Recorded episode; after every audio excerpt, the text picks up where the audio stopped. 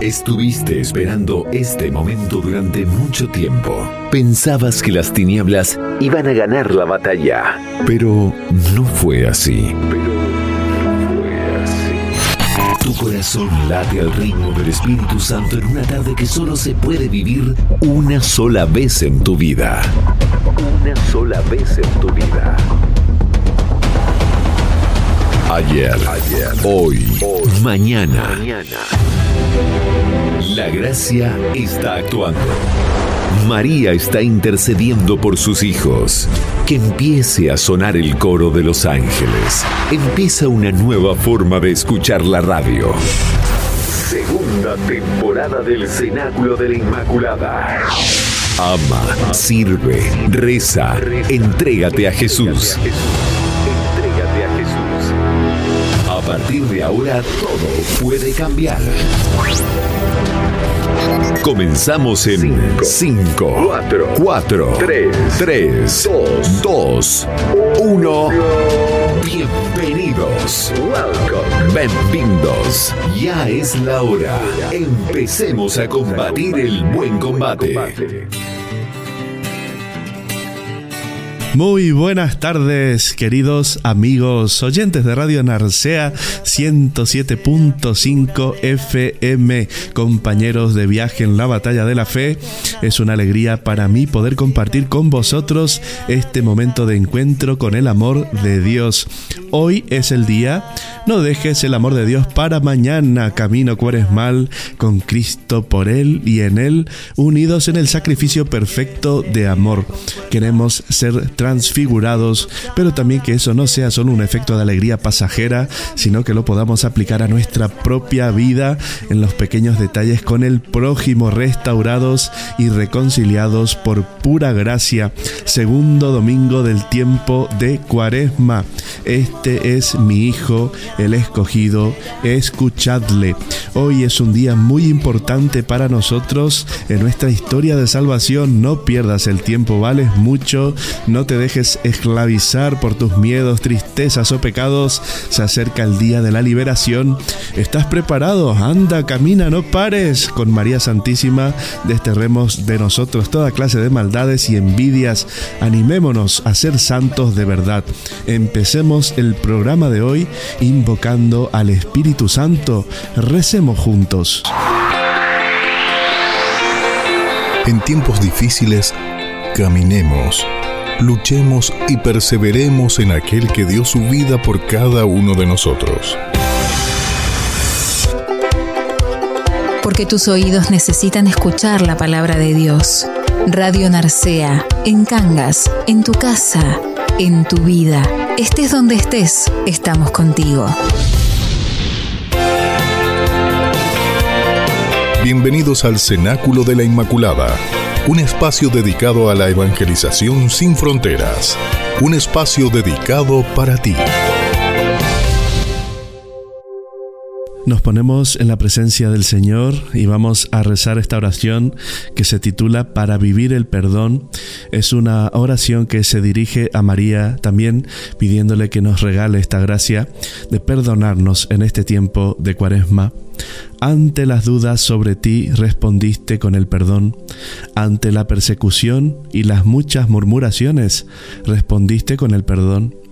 Ante la insidia y la impía ofensa, respondiste con el perdón. Ante la infamia de la conspiración contra el justo, respondiste con el perdón. Ante la traición y el dolor que conlleva, respondiste con el perdón.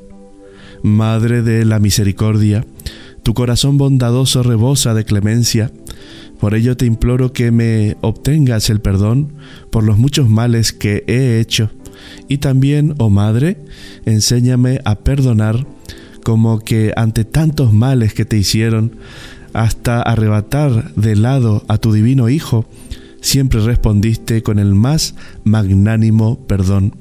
Ayúdanos, Madre, a seguir las sendas de Jesús, a configurarnos con tu Santísimo Hijo. Cenáculo de la Inmaculada. Transmitiendo para todo el planeta Tierra desde la red de redes. llevando la palabra de Dios a rincones inimaginables de tu corazón. El Espíritu Santo encenderá tu vida. Ábrete a la gracia. No temas, solo ten fe. Disfruta de la temporada número 2. Temporada número 2. No temas. Infinitas bendiciones sean derramadas en tu corazón. Piensa una cosa, eres importante para Dios. Entrégate a la gracia, porque el día es hoy y este día es único, irrepetible, lleno del amor de Dios. Saludos a yandeses, cangueses, tinetenses, navegantes de la red de redes, ciudadanos del mundo entero. Cenáculo de la Inmaculada para la Gloria de Dios, temporada número 2, edición número 21. Siempre es una alegría, un gusto y una bendición compartir este espacio con vosotros. Lo mejor Dios lo tiene reservado únicamente para ti. Recuerda eso. Ánimo, vamos a salir adelante, María Santísima échanos una mano, somos tus hijos, edúcanos en el amor, consíguenos esa gracia que tanto anhelamos. Como todos los domingos, al empezar el programa, meditemos el Santo Evangelio y su reflexión. La palabra de Dios puede cambiar tu vida. Contáctate con el Espíritu Santo, conéctate con el amor divino, edifica tu vida, abre tu corazón. Unos ocho días después de estas palabras, tomó consigo a Pedro, a Juan y a Santiago, y subió a un monte a orar. Y mientras oraba, cambió el aspecto de su rostro, y sus vestidos se volvieron de una blancura resplandeciente. Y he aquí que dos hombres conversaban con él, eran Moisés y Elías, que aparecidos en forma gloriosa, hablaban de su partida, que había de llevar él a cabo en Jerusalén. Pedro y sus compañeros estaban cargados de sueño. Al despertar vieron su gloria y a los dos varones que estaban en pie con él. Y como éstos se alejaron de él, dijo Pedro a Jesús, Maestro, bueno es que nos quedemos aquí. Hagamos tres tiendas, una para ti, otra para Moisés y otra para Elías, sin saber lo que decía. Mientras decía esto, se formó una nube que los cubrió con su sombra. Al entrar ellos en la nube se asustaron, y una voz que procedía de la nube dijo, este es mi Hijo, mi elegido, escuchadle. Mientras sonaba la voz, Jesús se encontraba solo. Ellos callaron y a nadie contaron por entonces nada de lo que habían visto.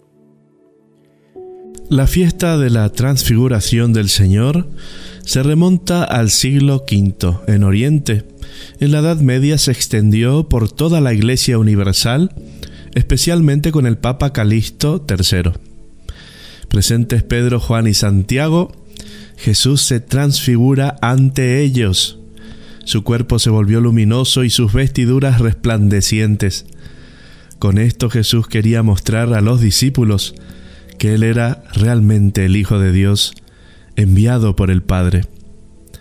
Jesús es el cumplimiento de todas las promesas de Dios. Es Dios con nosotros manifestación de la ternura y misericordia del Padre entre los hombres. Su pasión y muerte no serán el final, pero todo recobrará sentido cuando Dios Padre lo resucite y lo haga sentar a su derecha en su gloria. Todo esto se dice de manera muy práctica, la luz, la blancura, la gloria, la nube, que indican la presencia de Dios. El Maestro nos revela a un Dios que sorprende, habla de gloria, sin embargo nos muestra que el camino necesario para ello es el camino de la cruz, de la pasión y muerte, de la entrega total de su vida para el perdón de los pecados. Los tres apóstoles en el Tabor también se sorprendieron al ver a Jesús tan divinamente transfigurado. Hagamos tres tiendas, una para Moisés y otra para Elías, qué bien se está aquí. Precisamente mientras oraba, preocupado como cualquier otro hombre, Jesús sabía que iba a sufrir mucho en Jerusalén. En la liturgia de hoy el evangelista dice que Jesús llevó consigo a sus amigos a un monte alto y orando se transfiguró, resplandeciendo con tal blancura que nunca la habíamos visto antes. Es sobre este misterio de luz que la liturgia de hoy nos invita a fijar nuestra mirada. En el rostro transfigurado de Jesús resplandece un rayo de luz divina que él guardaba en sí mismo. Esta misma luz resplandecerá sobre el rostro de Cristo el día de la resurrección. En este sentido, la transfiguración se manifiesta como un anticipo de lo que nos vestiremos cuando todo esto esté consumado en todos. Luego celebraremos el misterio pascual. La transfiguración nos invita a abrir los ojos de nuestro corazón al misterio de la luz de Dios, presente a lo largo de la historia de la salvación. Al comienzo mismo de la creación, Dios Todopoderoso dice, hágase la luz. Y se verifica la separación entre la luz y las tinieblas. Como las demás criaturas, la luz es un signo que revela algo de Dios. Es como el reflejo de su gloria que acompaña sus manifestaciones. Cuando Dios aparece, su esplendor es como la luz. De sus manos salen rayos, como dicen los salmos, la luz es el manto con el que Dios se viste. Pero ¿qué significa para nosotros la transfiguración? San Pablo en todas sus cartas alienta nuestra esperanza recordando que la gloria de Dios Salvador se manifiesta en la transfiguración y resurrección. Y dice, veremos la gloria de Dios cara a cara y seremos transfigurados a su semejanza. Esperamos al Salvador nuestro Señor Jesucristo, que transformará nuestro cuerpo terrenal y lo hará semejante al cuerpo de su gloria. La transfiguración constituye un pasaje de espíritu para los discípulos y para todos los cristianos, pues con el Espíritu Santo, con esa fuerza, tenemos que bajar de la montaña y ponernos a trabajar, poner los pies en la tierra pues Dios se manifiesta y manifiesta la gloria de Jesús y se atestigua que Él es, a pesar de la cruz que se acerca, el Hijo amado de Dios. Los discípulos reciben así la certeza de que el proyecto que presenta Jesús es un proyecto que viene de Dios, un proyecto de esperanza. Dios nos concede pequeños tabores a lo largo de nuestra vida pequeños momentos de consuelo para sobrellevar los grandes momentos de desolación y tristeza que nos presenta la vida, sobre todo en estos tiempos difíciles. Los apóstoles cuando vean a Jesús en su condición de siervo, no podrán olvidar su condición divina. El mensaje fundamental es que Jesús, el Hijo amado de Dios, en quien se manifiesta la gloria del Padre, es también ese Mesías liberador y salvador esperado por Israel, anunciado por la ley y los profetas. Es un nuevo Moisés, es decir, aquel a quien Dios mismo da a su pueblo la nueva ley y por quien Dios propone a los hombres una nueva alianza. Finalmente, en las palabras de Pedro, los tres discípulos testigos de la transfiguración parecen no querer bajar y enfrentarse al mundo y a los problemas de la humanidad. Jesús no responde a Pedro porque sabe muy bien que es necesario descender a la realidad concreta del mundo y hacer algo para transformarlo. Jesús deja claro que para seguirlo es necesario asumir los mismos compromisos que el Padre le encomendó. Ser cristiano es comprometerse con Dios, que se compromete de amor al mundo, a los hombres. La palabra de Dios nunca nos falla, la palabra divina escucha lo que dice, espera de nosotros una escucha atenta y una respuesta decidida. Que algún día, queridos hermanitos, podamos decir con Pablo, Amado, en cuanto a mí, estoy a punto de ser ofrecido en sacrificio. Se acerca el momento de mi partida. Combatí el buen combate completé la carrera de la vida, mantuve la fe. Ahora me está reservada la corona de justicia, la cual me dará el Señor, juez justo, en aquel día, y no solo a mí, sino también a todos los que esperan con amor su gloriosa aparición. Que Dios os bendiga.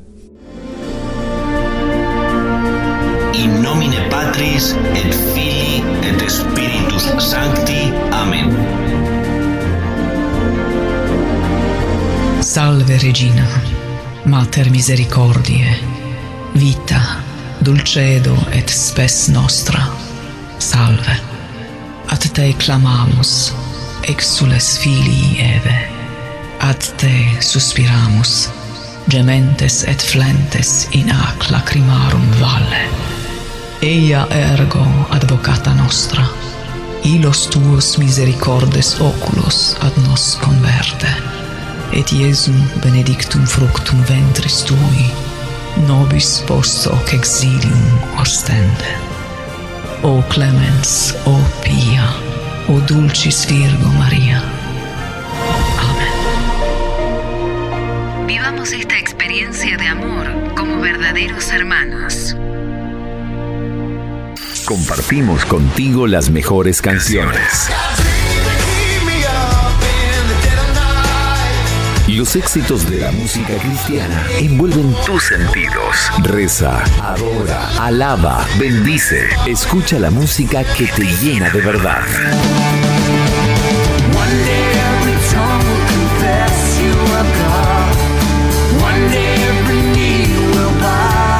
Cenáculo de la Inmaculada en tu frecuencia favorita. Radio Narcea. Radio Narcea. 107.5 FM. En este bloque quiero mandar un saludo a mis amigos y familiares de Argentina. Sé que la cosa no está nada fácil por ahí. Desde aquí mi sincera oración y mi cariño. Sobre todo, poder rey. Sobre toda humanidad y ley sobre todo lo creado por tu mano. Inventaste todo, mi Señor. Sobre todo, reino y nación. Y maravillas que el mundo conoció sobre toda riqueza y esplendor. Nada se compara a ti, mi Dios.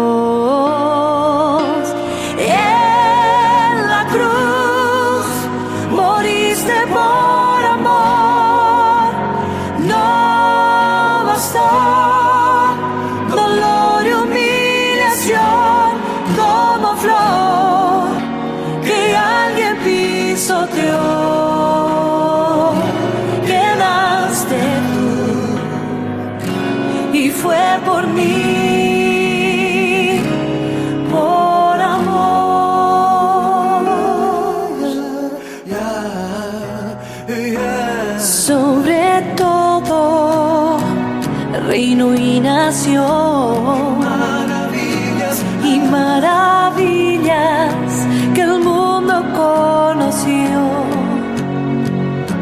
sobre toda riqueza y esplendor.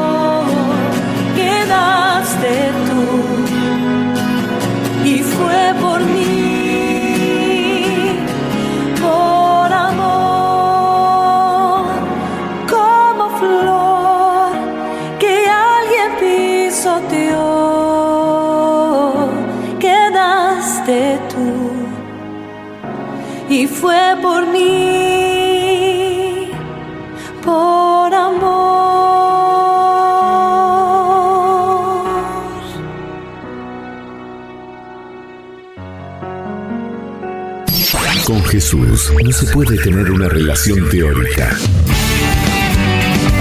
Ni imponerle condiciones. Ni darle un nombre que no es el suyo. Tiene que ser personal y saber que es Dios. En el fondo, solo me encuentro y me conozco cuando escucho que Dios pronuncia mi nombre. Cuando Él me revela quién soy y a qué me llama.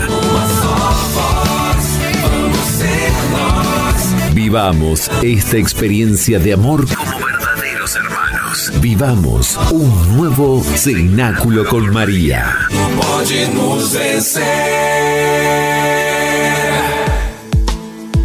Hermanitos benditos de Dios, ¿cómo lo estáis pasando en esta tarde? Bendecida en el amor de Dios, segundo domingo del tiempo de Cuaresma. Hay que ponerse las pilas y poner nuestro corazón a la luz del Espíritu Santo. Tiene que salir toda la maldad que hay allí. Decimos, ¿no? El mundo está de patas para arriba, pero también nosotros estamos a veces un poquito descentrados, ¿eh? Este es el momento de ponerse las pilas. ¿Cuántas cosas están pasando, Dios mío, en el mundo?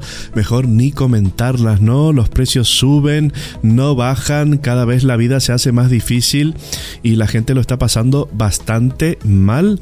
Y es momento que nosotros los cristianos reaccionemos. Por favor, todas estas divisiones que hay en la iglesia, dentro de la iglesia, basta. Es tiempo de conversión. El tema de hoy es muy importante. Vamos a hablar de la redención. El misterio de la redención es central en la historia de la salvación y esencial en el mensaje cristiano. Dios creó al hombre, hubo un pecado original, el hombre se alejó por ese pecado de Dios, Dios decidió perdonar y redimir. Cristo vino al mundo con esa misión. Los cristianos son conscientes de esa relación pecadora-redención y de su referencia a la liberación misericordiosa que han recibido. La destrucción del pecado que les afectó desde el principio y de los pecados en que pueden incurrir por debilidad a lo largo de su vida es la verdad que se halla detrás del misterio cristiano de la redención. Cuánta paciencia Dios nos tiene a cada uno de nosotros, pero lo más lindo es que Dios no nos llama por nuestro pecado, sino que nos llama por nuestro nombre. El que nos llama por nuestro pecado es el diablo, y el diablo ya está vencido. Culto, dogma, moral, ascética, arte, literatura, etc que lleven el apellido de cristianos hacen siempre referencia al misterio de Cristo Redentor. El hecho de la redención se presenta a nuestra fe como una verdad revelada por Dios, no solo como un acontecimiento histórico. Jesús, Dios encarnado, logró con su muerte la restauración de los hombres alejados de Dios. Y es justamente de esto lo que vamos a hablar ahora comprar, rescatar, liberar, recuperar, rehabilitar de la caída, restaurar del bien, del estado de amistad divina, reparar, superar, reconstruir. Todas estas palabras se utilizan en los Evangelios y en el Nuevo Testamento. Eh, el hecho de la redención, la forma como el Verbo encarnado en el hombre Jesús nos rescató de nuestros pecados, es objeto decisivo de fe él nos liberó del poder del mal y del maligno y nos mereció la eterna salvación con su muerte precedida de los sufrimientos de la pasión. Con ella nos rescató y nos devolvió la justicia que habíamos perdido. Pero si el modo fue la muerte de Jesús, el dogma alude a la causalidad y al efecto de esa muerte. La causa fue el pecado, el efecto resultó el perdón del pecado. Sin la redención seguiríamos bajo el poder del mal, del maligno, del pecado. Gracias al acto redentor, que es un acto de misericordia divina, Cristo nos rescató del mal y nos devolvió el estado de hijos de Dios que habíamos perdido al principio. Hoy redimidos podemos mirar con confianza a Dios como Padre pues pertenecemos a su reino como hijos y no tenemos el pecado en nosotros, a no ser que libremente regresemos al mal. Y esto es un misterio muy interesante porque el maligno constantemente nos está diciendo lo contrario, ¿no? Nos está diciendo que la muerte de Jesús no valió para nada, que ya eres un pecador y no tiene solución tu vida, sigue pecando total, no hay eh, cielo, no hay infierno, no hay nada, esta vida se termina todo, así que haz lo que quieras porque ya no tiene sentido lo que estás haciendo. Qué feo, ¿no? Porque a veces nos dejamos llevar por estos, estas corrientes que ahora traen soluciones rápidas y mágicas para nuestros problemas, ¿no? Como si fuera que todo tiene que ser así, ¿no? En el momento todo tiene que estar solucionado. La solución para nuestra vida es Jesús. Si no aceptamos la redención, ese acto de redención, el amor absoluto y supremo en nuestro corazón, ¿qué haremos en nuestra vida? Si no aceptamos a Jesús, ¿qué estamos haciendo de nuestra fe? ¿No? Muchas veces vamos a misa y vemos que estamos eh, con estos caprichos y estas divisiones y esto y aquello y ponemos excusas. Ni siquiera en la Santa Misa, ¿no? Tenemos la delicadeza de decirle, Señor, gracias por lo que has hecho por mí. Permíteme que yo pueda vivir esta Santa Misa como la primera, la única y la última. ¿Qué estamos haciendo, hermanitos? Yo creo que es momento de empezar a caminar. ¿eh? Hoy estoy un poquito eufórico, perdonadme, pero es que el tema es bastante interesante y yo creo que tenemos que ponernos las pilas. Sobre todo los sacerdotes que andan perdiditos por ahí en algunas cosas que no son de Dios Sí, sí, los sacerdotes también pecan, ¿eh? No solo los cristianos bautizados, los sacerdotes y los obispos y de ahí para arriba.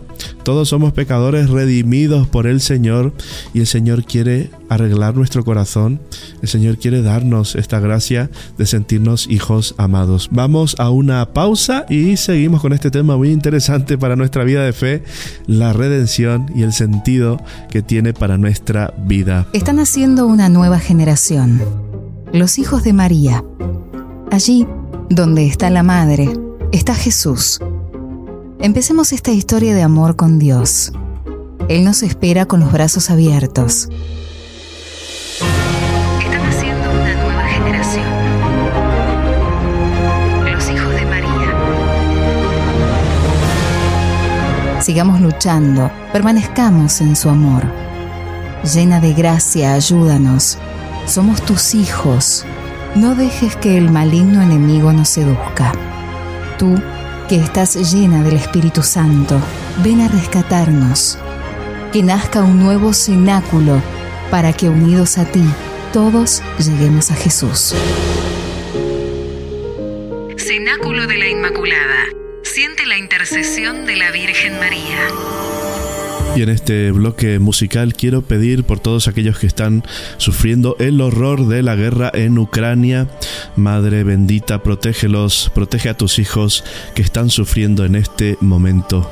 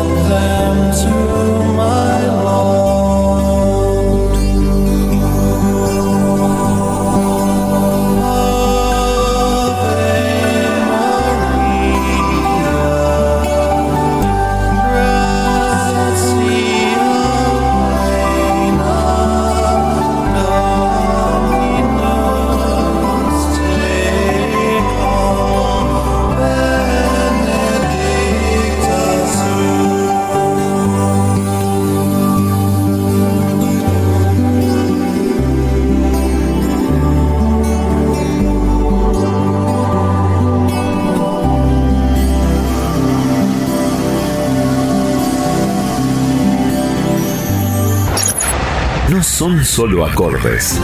Nada que perder. Todo por ganar. No es el arte de combinar los sonidos en una secuencia temporal. Son melodías inspiradas para que encuentres el sentido de tu vida.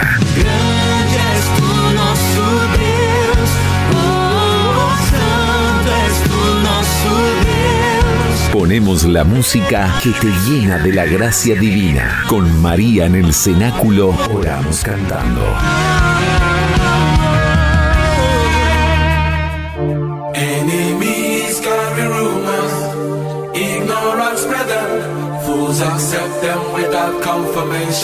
Hey, you better surrender. Los enemigos llevan rumores, los ignorantes los difunden, los tontos los aceptan sin confirmación.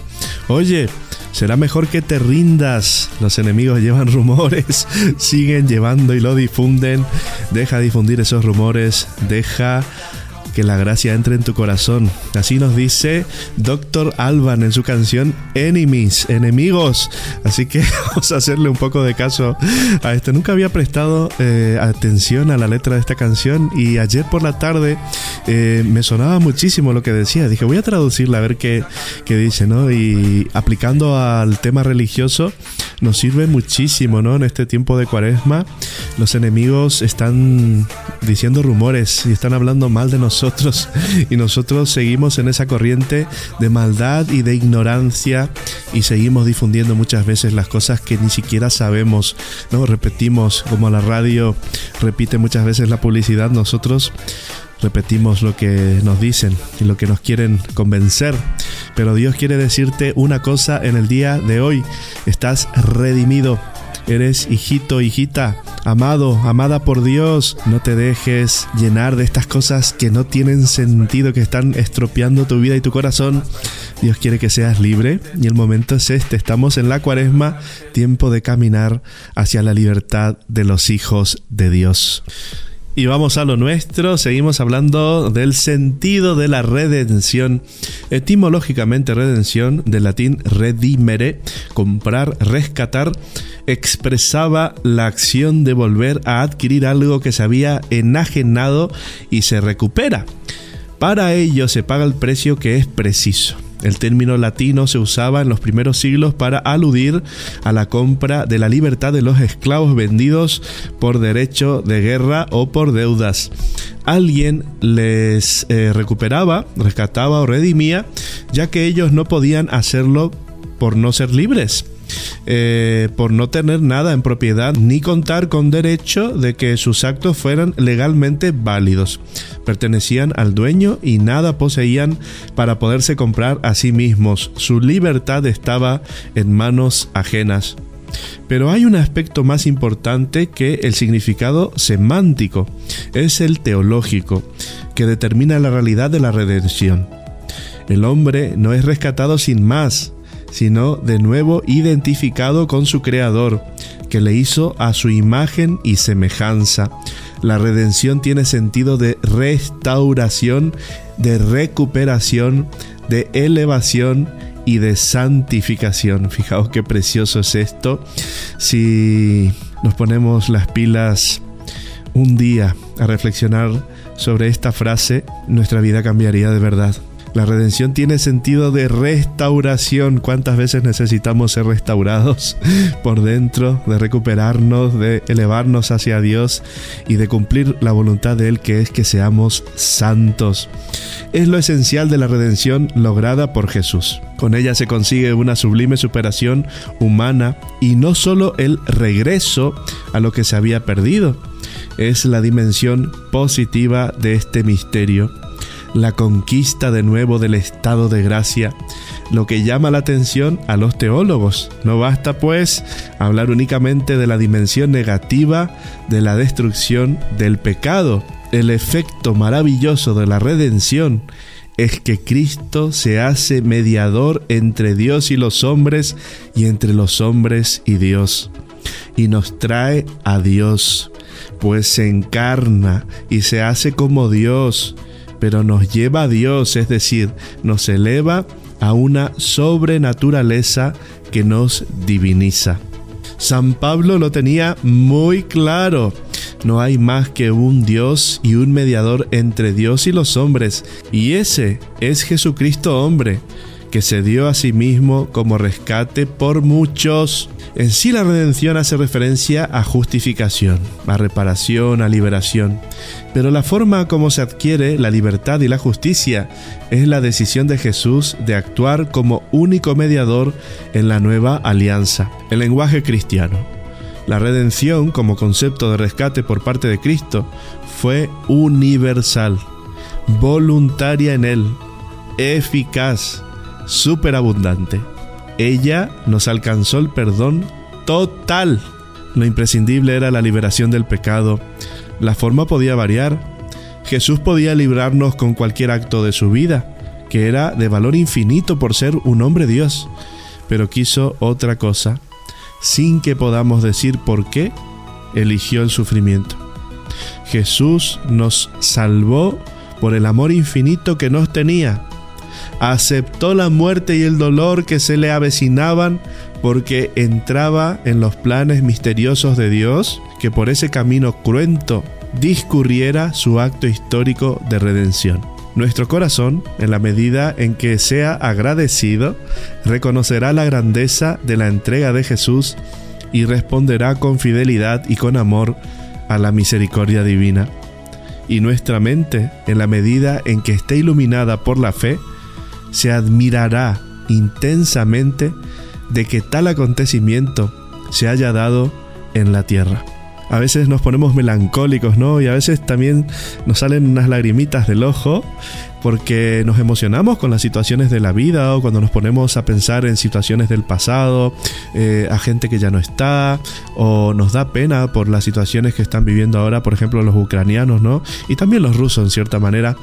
Eh, pero si pensamos en este misterio tan grande de amor de Jesús hacia nosotros, miremos la cruz. Si tienes un crucifijo en casa, cógelo y míralo y que no solo esté de adorno en tu casa.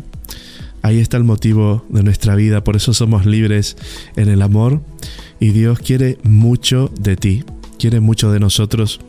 No nos perdamos por estos caminos del pecado. El pecado es muy fácil, el pecado es algo que está allí, es muy fácil de adquirirlo, no hace falta comprarlo, pero no vale la pena.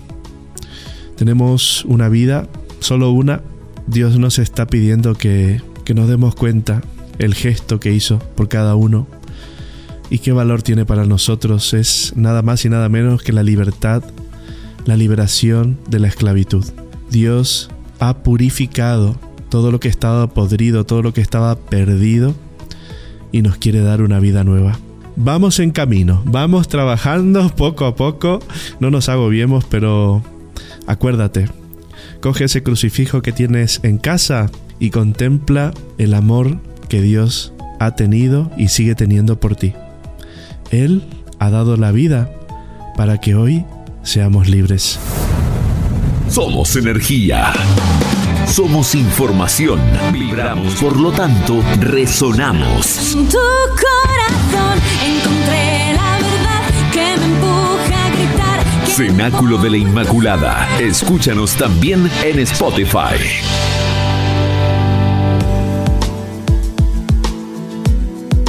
A veces hay que pensar también que eh, las cosas se valoran cuando se sufren.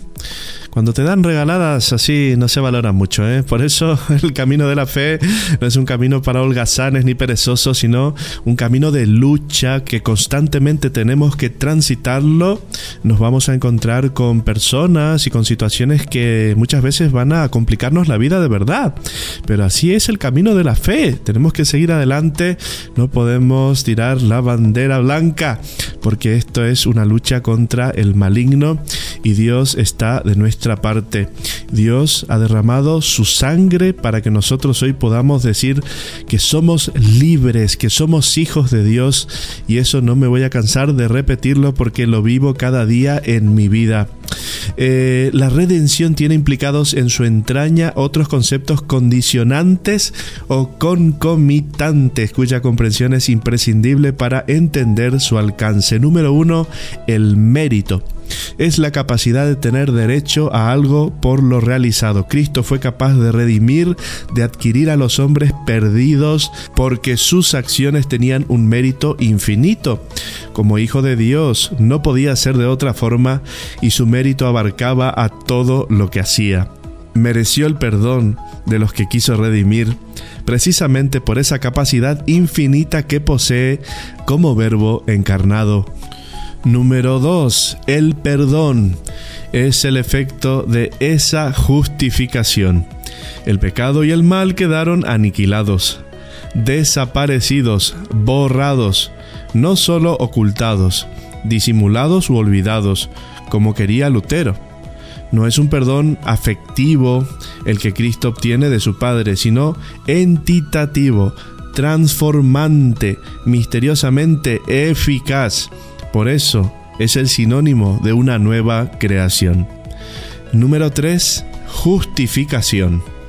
Es la vuelta del hombre a la justicia original, entendiendo por tal el estado creacional de amistad divina en que el hombre apareció sobre la tierra.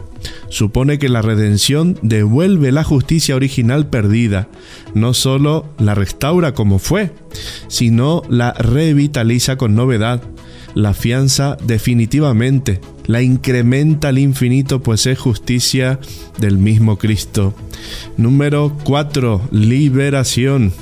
Gracias a la vuelta al estado de justicia original, nos liberamos del pecado que fue un hecho y se convirtió en estado de postración, pero también nos libera de los efectos radicales del pecado, condenación, rechazo divino, aunque nos queden algunos efectos secundarios, debilitación, concupiscencia, con todo lo que ello implica de peligro de recaída, incluso de perdición. Número 5. Purificación. Es consecuencia Quedamos limpios, puros, santos, sin la mancha profunda que el pecado supone y con el sentido de miseria que deteriora la belleza del alma amiga de Dios. Gracias al acto redentor, el alma se vuelve pura, aunque con el riesgo de impurificarse y regresar al mal debido a la libertad que adorna al hombre. Número 6. Satisfacción. Implica que todo lo que se debía reparar por el pecado queda reparado por los méritos de Cristo. No se debe ya nada respecto al pecado, aunque se mantiene el agradecimiento por parte del pecador. Número 7. Salvación. Es la síntesis de todos los conceptos anteriores. La redención tiene el aspecto positivo de que ya no estamos condenados por el pecado, sino salvados por la luz, la limpieza y el amor de Dios. Y haciendo una descripción de todos estos conceptos implicados, vamos a hacer la relación entre sacrificio y redención. Dios podía haber realizado la redención de los hombres de muchas formas, y cualquiera de ellas hubiera sido suficiente, completa y total. Desde el momento en que el Redentor era el Verbo Divino, es decir, el mismo Dios, todo valía para realizar su plan redentor. Sin embargo, quiso que el acto redentor se realizara de forma sacrificial, cruenta, dolorosa, mortal. Es el misterio que subyace en el dogma de la redención y que los hombres nunca podremos comprender. Vayamos al concepto de sacrificio. El concepto general de sacrificio supone ofrenda al Ser Supremo como reconocimiento de su infinitud. Latría, holocausto, inmolación, ofrenda, homenaje y como agradecimiento, propiciación o impetración de beneficios. El sacrificio es una forma de relación con Dios. Es respuesta a la revelación de su existencia y de su voluntad comunicativa con el hombre. Todos los pueblos han tenido sacrificios, pues todos han tenido colectivamente la necesidad de depender de aquel ser misteriosamente superior que les ha creado. Vayamos al concepto cristiano. Para los cristianos, el concepto de sacrificio está ya unido a la redención de Jesús, pues han conocido y reconocido que su muerte para perdonar es el modelo y expresión máxima de la acción sacrificial. La magnitud de la inmolación de Cristo engloba de alguna manera todo otro gesto, concepto o práctica de ofrenda. En el cristianismo, la muerte de Cristo en la cruz se considera el único sacrificio real, el modelo, el cauce de la salvación, el tipo significativo de ofrenda que logra expiar los pecados de toda la humanidad. En la teología de San Pablo, Cristo es sacerdote y víctima. En ello radica su misteriosa singularidad.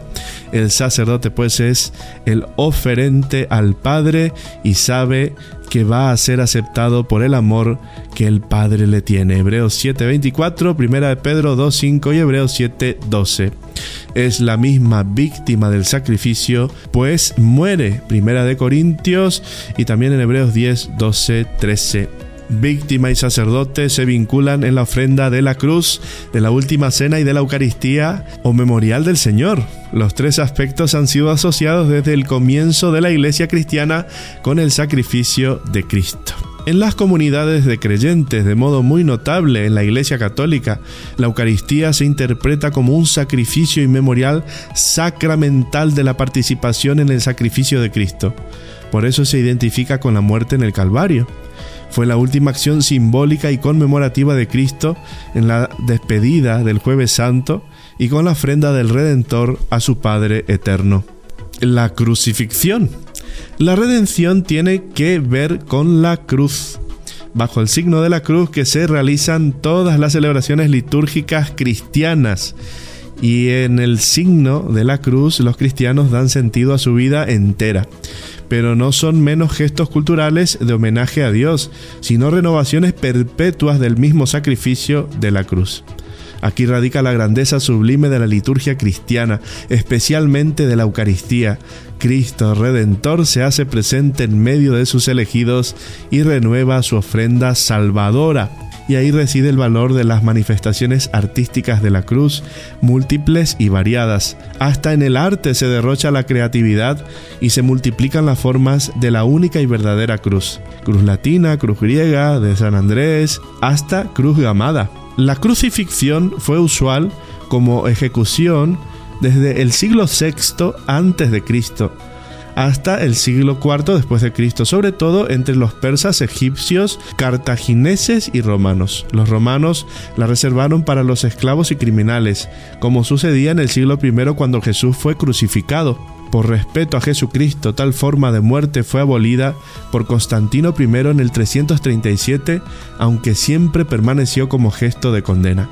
La cruz se convirtió permanentemente entre los cristianos en el emblema de la redención y la crucifixión entre dos ladrones es la visión que subyuga a los creyentes de todos los tiempos, quienes vuelven los ojos hacia los relatos de los evangelios sobre este hecho final de Jesús. Vamos a una tanda y volvemos con más. Confía en el Señor. Ya deja atrás esos miedos y atrévete a luchar con valentía contra esos sentimientos que no te dejan avanzar. Hoy, más que nunca, los cristianos debemos convencernos de que no podemos ser cobardes ni miedosos. Tenemos que dar la batalla hasta que exhalemos nuestro último aliento. Cenáculo de la Inmaculada. Cenáculo de la Inmaculada.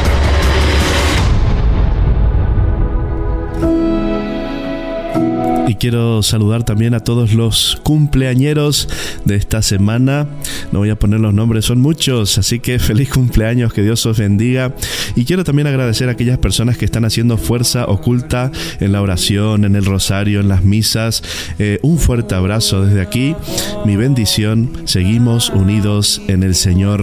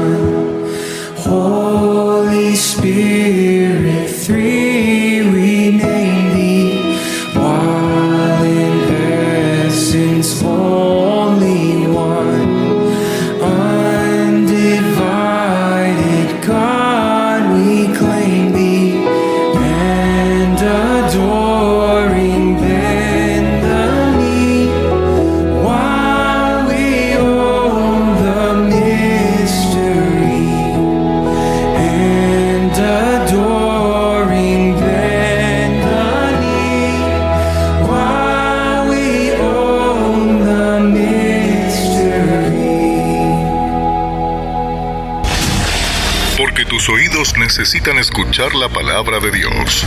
Radio Narcea, en Cangas, en tu casa, en tu vida. Estés donde estés, estamos contigo. Cenáculo de la Inmaculada, porque los hijos de María nunca perecerán. Y vamos terminando ya con el tema de la redención. Es muchísimo material, pero vamos a la dimensión práctica. Es bueno también relacionar la redención y la muerte dolorosa de Jesús con los hechos de vida que a veces suelen reclamar alguna explicación y ante los que el hombre se encuentra desconcertado. Por ejemplo, todo lo que está pasando ahora, ¿no es cierto? En nuestro mundo estamos desconcertados y nos decimos qué hay en esos corazones para que esto sea de esta manera, ¿no? ¿Cuánta maldad, cuánto odio, cuánto egoísmo. Eh, es esperanzador a la luz del misterio redentor. Solamente a la luz del misterio de Cristo podemos comprender algunas cosas, eh, explicar el misterio de la muerte humana y responder a la pregunta de que por qué Dios permite los dolores, los accidentes, las desgracias, etc.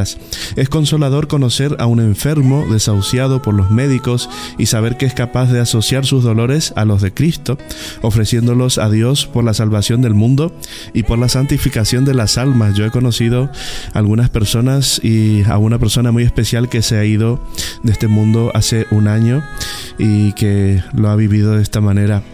Es dulce ayudar a alguien extraviado a reencontrar el sentido de su vida y ver en el crucifijo una razón para volver al camino, al buen camino.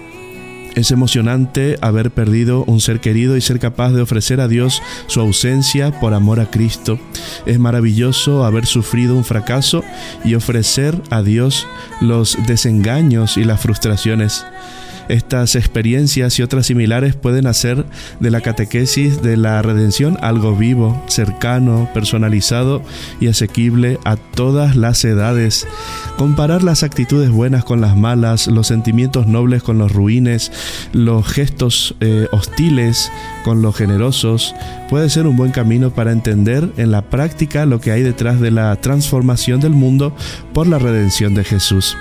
Por ejemplo, se puede hacer una colección de blasfemias anti-redentoras, como el que la hace la paga, o no hay perdón para el enemigo, ojo por ojo, diente por diente, o venganza o muerte, es nuestra ley, etcétera, etcétera, etcétera y se puede comparar con otra lista de actitudes engendradas a la sombra de la cruz. Haz bien sin mirar a quién. Perdona a todos, aunque te equivoques. Vale más dar sin recibir que recibir sin dar. No hay que tomarse la justicia por propia cuenta, etc. El mensaje de la redención enseña a reemplazar unas cosas por otras. Lo que vemos entre los hombres ayuda a veces a descubrir lo que late detrás del perdón de Dios. O sea que miremos nuestra vida y si lo miramos desde la cruz de Cristo, desde la redención que nos ha regalado el Señor, con tanta sangre derramada, con tanto amor, cada gota de sangre, gotas del amor de Dios. Todo depende de cómo abras tu corazón. Así que el camino te lo dejo a ti y me ha interesado muchísimo este tema, me ha gustado muchísimo compartirlo con ustedes y que Dios nos ayude a vivirlo de esta manera.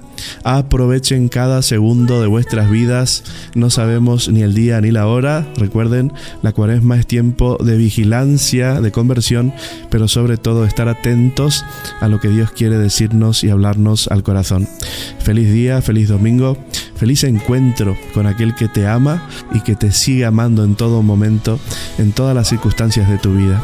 Jesús, el que ha dado la vida por ti, y gracias a Él hoy podemos decir, Señor, soy libre porque tú me redimiste de la culpa primera, y ahora puedo decir, gloria a ti Señor, porque tú me sacaste de la oscuridad para vivir en la luz del amor eterno.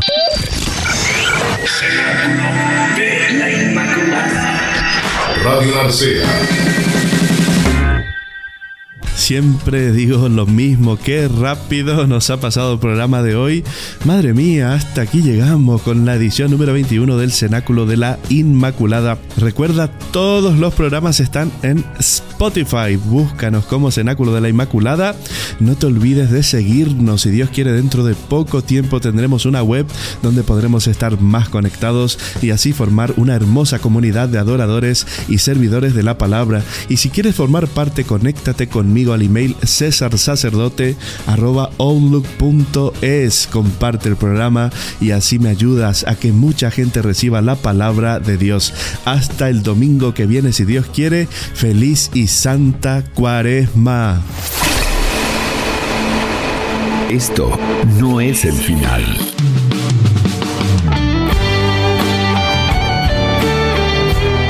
Compartimos contigo una hora de pura gracia, momentos que quedan grabados en tu corazón. salvará a los santos. Cenáculo de la Inmaculada. Cenáculo de la Inmaculada. Volveremos la semana que viene a la misma hora en tu frecuencia favorita. Que la gracia de Dios inunde tu corazón y te llene del Espíritu Santo. Rezamos por ti.